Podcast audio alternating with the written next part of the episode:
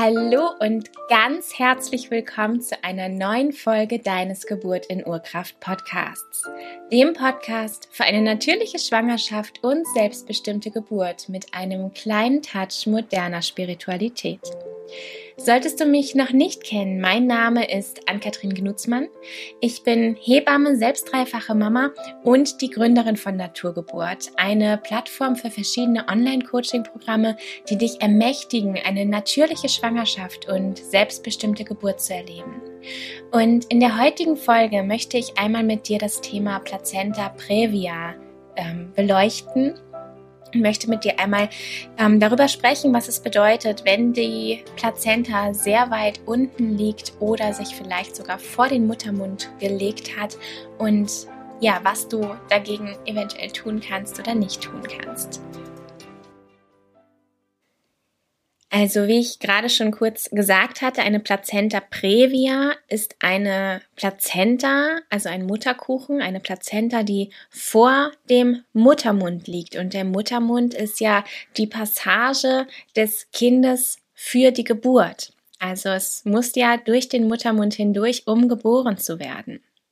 Und das heißt, in dem Moment, wo sich der Muttermund öffnen würde, würde auch die Plazenta keinen Kontakt mehr hier zur, ähm, zur Gebärmutter haben, zur Gebärmutterschleimhaut und würde entsprechend dann wahrscheinlich auch anfangen zu bluten ähm, oder vielleicht auch vorher schon durch verschiedene Bewegungen der ähm, Gebärmutter kann es hier eben auch ähm, sehr früh passieren, dass es dort schon zu Blutungen kommt. Das heißt, bei einer Plazenta previa sind wir definitiv in einem Bereich, wo wir nicht mehr über einen ganz äh, physiologischen Schwangerschaftsverlauf sprechen, denn bei einer Plazenta previa kann es durchaus ähm, auch viel eher zu Komplikationen kommen. Und deswegen ist es so wichtig, dass wir hier einmal über dieses Thema sprechen. Und jetzt gibt es aber verschiedene Formen der Plazenta previa. Das heißt, eine Plazenta previa ist nicht gleich eine Plazenta previa, sondern die Frage ist auch, sprechen wir hier wirklich von der richtigen Plazenta previa oder sprechen wir hier vielleicht auch nur von der tief sitzenden Plazenta, was auch schon ähm, einen eher auffälligen Sitz ähm, quasi einnimmt? Bei einer tief sitzenden Plazenta ist es so, dass sie den inneren Muttermund noch nicht erreicht, dass sie aber sehr viel weiter unten in der Gebärmutter sitzt, als die Plazenta das für gewöhnlich tut. Normalerweise sucht die Plazenta sich ihr Plätzchen irgendwo im oberen Bereich der Gebärmutter. Selten direkt oben am Dach, sondern öfters an, in der Vorderwand oder an der Hinterwand oder manchmal auch eben seitlich, aber im oberen Bereich der Gebärmutter.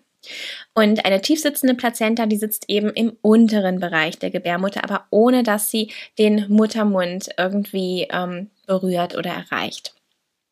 Und dann gibt es die Plazenta previa marginalis und bei der ist es so, dass sie diesen inneren Muttermund ähm, zwar berührt, also hier wirklich ganz nah dran geht, aber noch nicht überlagert.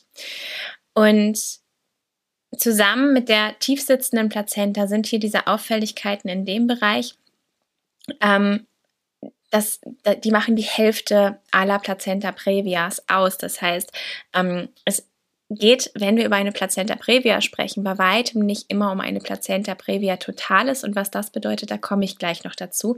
Denn dazwischen gibt es noch eine andere Form der Plazenta Previa. Wir hatten jetzt die, die direkt an den Muttermund ranreicht und es gibt aber auch noch die, die den Muttermund teilweise überlagert. Und die macht so ungefähr ein Drittel dieser Plazenta-Lageanomalien aus. Und die Plazenta erreicht, also die Plazenta previa partialis, die erreicht, äh, wie, wie gesagt, den Muttermund und überlagert ihn ein ein Stück weit, das heißt, der Ausgang ist nicht komplett verschlossen. Die Plazenta previa totalis hingegen, die bedeckt den inneren Muttermund komplett. Sie liegt also direkt vor dem Muttermund, so dass da keine Passage des Kindes mehr möglich ist. Und gemessen an allen ähm, Plazenta previa Formen macht das Ganze so etwa 20 Prozent der Fälle aus. Und um dir überhaupt mal so ein Verhältnis zu vermitteln, wie oft es eigentlich generell vorkommt, eine Plazenta previa, ähm, das ist so bei ungefähr einer von 200 Frauen. eine von 200 Frauen hat eine Plazenta previa in ihrer Schwangerschaft. Und da gibt es jetzt verschiedene Faktoren, die das Ganze begünstigen, die die Wahrscheinlichkeit für eine Plazenta previa erhöhen. Und die möchte ich dir jetzt einfach mal ähm, auflisten, dass du so eine Idee davon hast, was da eigentlich äh, so eine Rolle spielen kann. Und da haben wir zum einen äh, Rauchen, wenn die Mutter Raucherin ist oder aber auch ähm, ein höheres Alter schon erreicht hat. Auch da ist die Wahrscheinlichkeit für eine Plazenta previa dann ein klein wenig erhöht. Und natürlich, wenn es irgendwelche Anomalien in der Gebärmutterform gibt, also ähm, Uterusanomalien nennt sich das Ganze dann, wenn die Gebärmutter eine außergewöhnliche Form hat, dann ist die Wahrscheinlichkeit auch höher, dass sich die Plazenta eher im unteren Bereich ähm, der, der Gebärmutter anlagert. Auch wenn viele Schwangerschaften schon in der Vergangenheit bestanden haben, bei einer Mehrlingsschwangerschaft ähm, kann es dazu kommen, bei einer In-vitro-Fertilisation, also bei einer künstlichen Befruchtung, bei Gebär Gebärmutterschleimhautentzündungen, all das können ähm, Risikofaktoren sein. Aber natürlich auch verschiedene Narben in der Gebärmutter. Und wie entstehen jetzt Narben in der Gebärmutter? Zum Beispiel hauptsächlich ähm, durch Operationen, durch einen Kaiserschnitt zum Beispiel in der Vorgeschichte, durch einen Schwangerschaftsabbruch, durch ähm, Myomentfernungen. Ähm, ja, all das ähm, können verschiedene Möglichkeiten sein, wie Narben in der Gebärmutter entstehen können.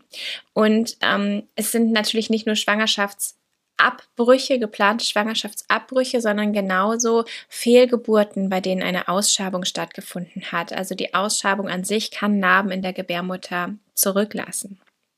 Und im Prinzip tut es auch jede Plazenta, die sich abgelöst hat. Und deswegen, und das hatte ich ja eben auch schon aufgelistet, deswegen eben auch dieses, ähm, diese vielen Schwangerschaften in der Vergangenheit. Also wenn quasi schon viele Plazenten in der Gebärmutter angehaftet hatten, ähm, dann ist hier, sind hier quasi auch mehr Narben vorhanden in der Gebärmutter und das führt dann eben ähm, zu einer höheren Wahrscheinlichkeit, dass die Plazenta sich eben weiter unten ablagert.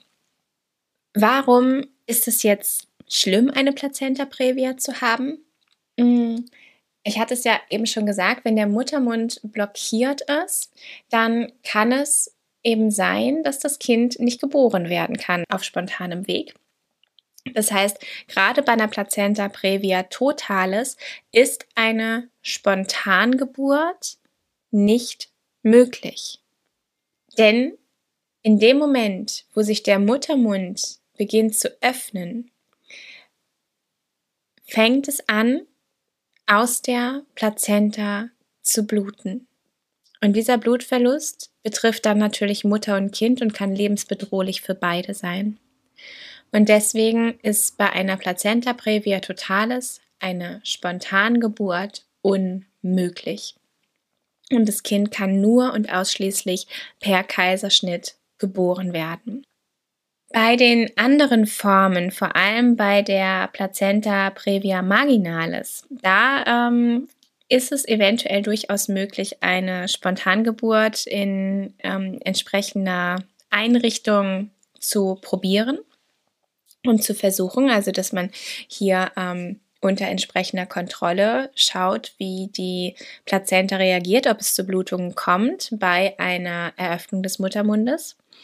Bei einer Plazenta previa partialis ähm, sprich, ist es wirklich individuell durchzusprechen mit dem, ähm, mit dem Gynäkologen, wie genau jetzt quasi oder wie weit die Plazenta über den Muttermund rüberragt. Aber für gewöhnlich, sobald sie wirklich über den Muttermund rüberragt, ist es, wird es nicht empfohlen, dass du dein Baby spontan gebären kannst oder es versuchst es spontan zu gebären, weil da die Wahrscheinlichkeit für Blutungen einfach sehr, sehr hoch sind.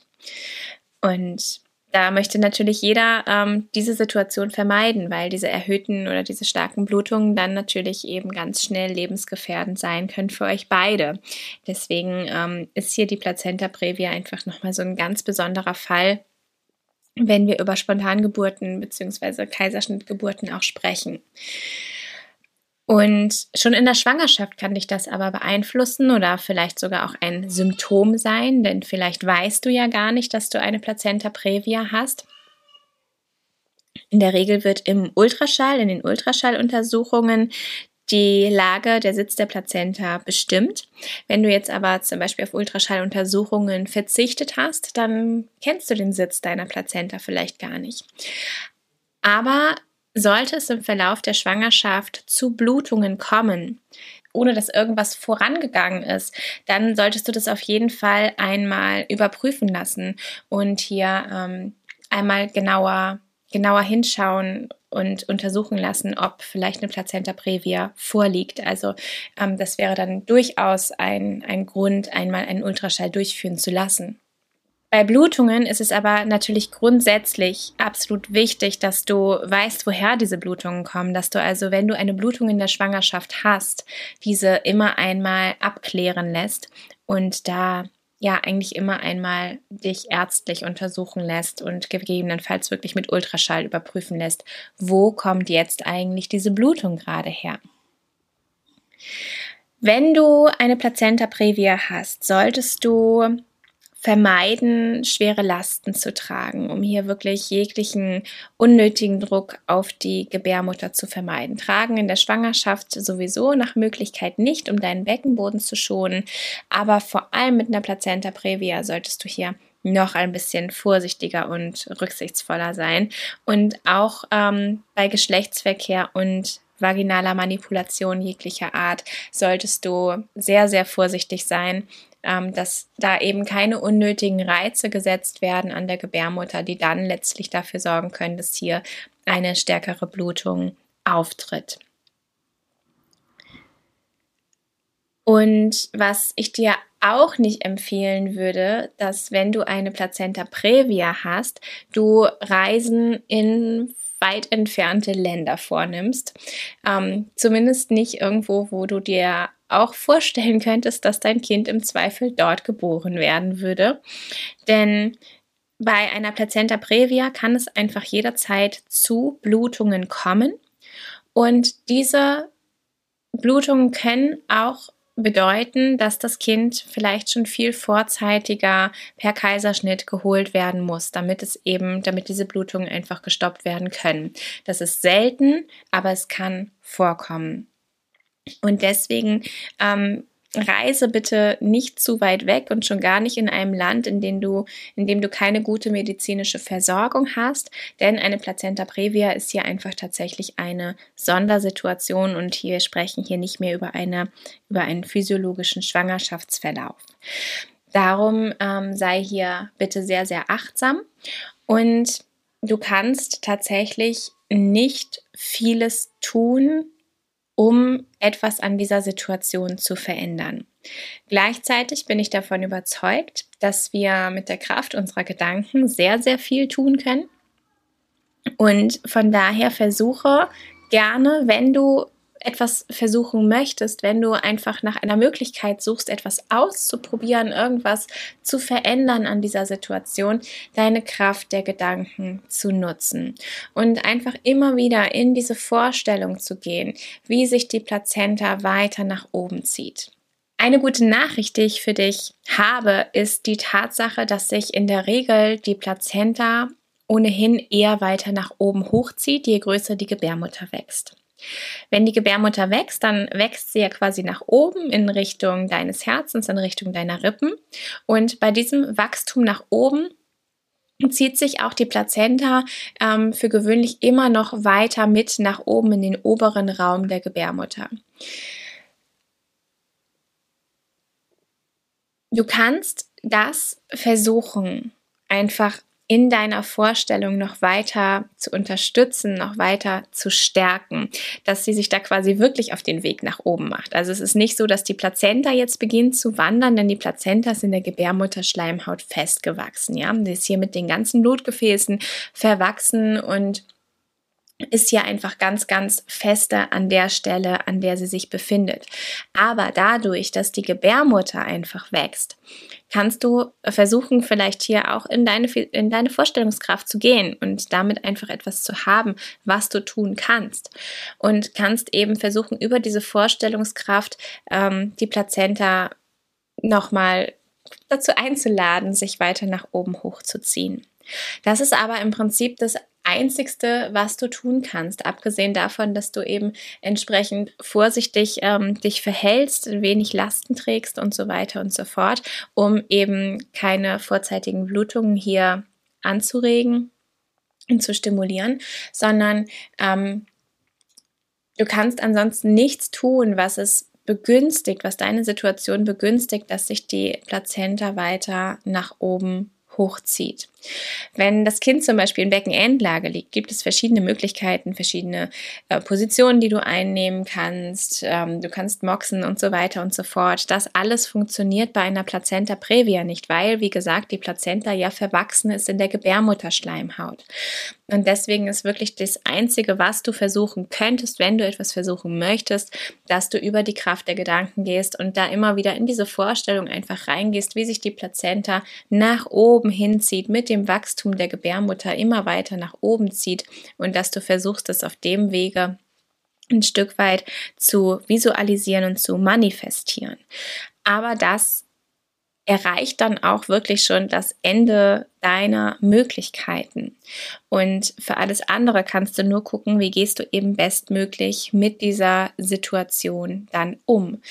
Und wie kannst du zum Beispiel, wenn du eine Plazenta, Plazenta previa totales hast und du musst einen Kaiserschnitt ähm, machen lassen. Wie kannst du diesen Kaiserschnitt für dich und dein Baby bestmöglich gestalten? Was könnt ihr verändern? Auf welche Situationen habt ihr Einfluss? Wie kann dein Kind trotzdem zum Beispiel von, der, ähm, von deiner Scheidenflora ähm, bezogen auf die bakterielle Besiedlung der Haut und ähm, natürlich auch des Magen-Darm-Trakts ähm, bestmöglich davon profitieren? Was habt ihr da für Möglichkeiten?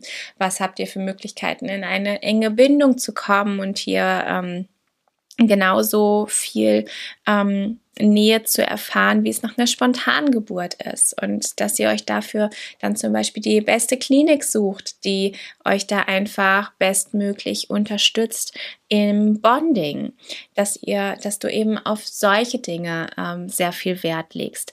Und natürlich immer in Kontakt gehst mit deinem Baby, deinem Baby immer erzählst, was jetzt passiert. Und immer mit deinem Baby, auch während der ganzen OP, während der, ähm, während der Anästhesie, die ganze Zeit über immer wieder innerlich mit deinem Baby im Kontakt bist und dein Baby innerlich die ganze Zeit über erzählst, was jetzt passiert, was ist jetzt der nächste Schritt, warum findet das alles statt und deinem Kind immer wieder mitteilst, dass du es trotzdem ganz, ganz ähm, herzlich äh, empfangen wirst, ganz unabhängig von dem Weg, den es hier braucht.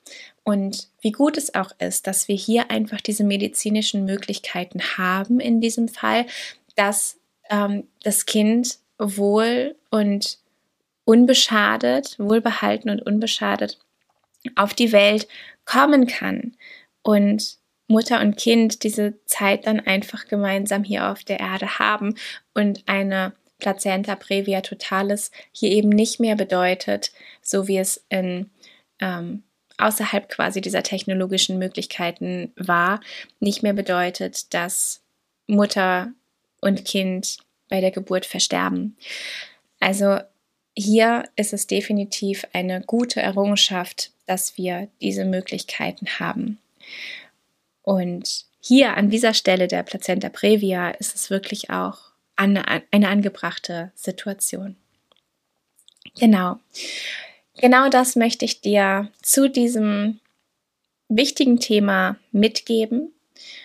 Und ja, bin gespannt, wenn dich das Thema betrifft, ähm, deine Geschichte vielleicht auch zu hören, vielleicht auch zu hören, ob sich deine Situation unter der, äh, während der Schwangerschaft geändert hat, ob du in die Visualisierung gegangen bist, wie du für dich mit dieser Situation umgegangen bist. Und ich würde mich freuen, wenn du auf Instagram, auf meinem Kanal Naturgeburt unterstrich.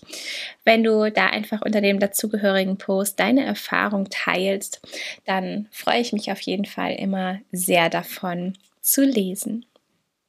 Und ansonsten wünsche ich dir alles, alles Gute, eine trotzdem wundervolle und selbstbestimmte Geburt, was auch bei einem Kaiserschnitt möglich ist. Und freue mich, wenn du in der nächsten Woche vielleicht wieder reinhörst. Alles, alles Liebe. Tschüss.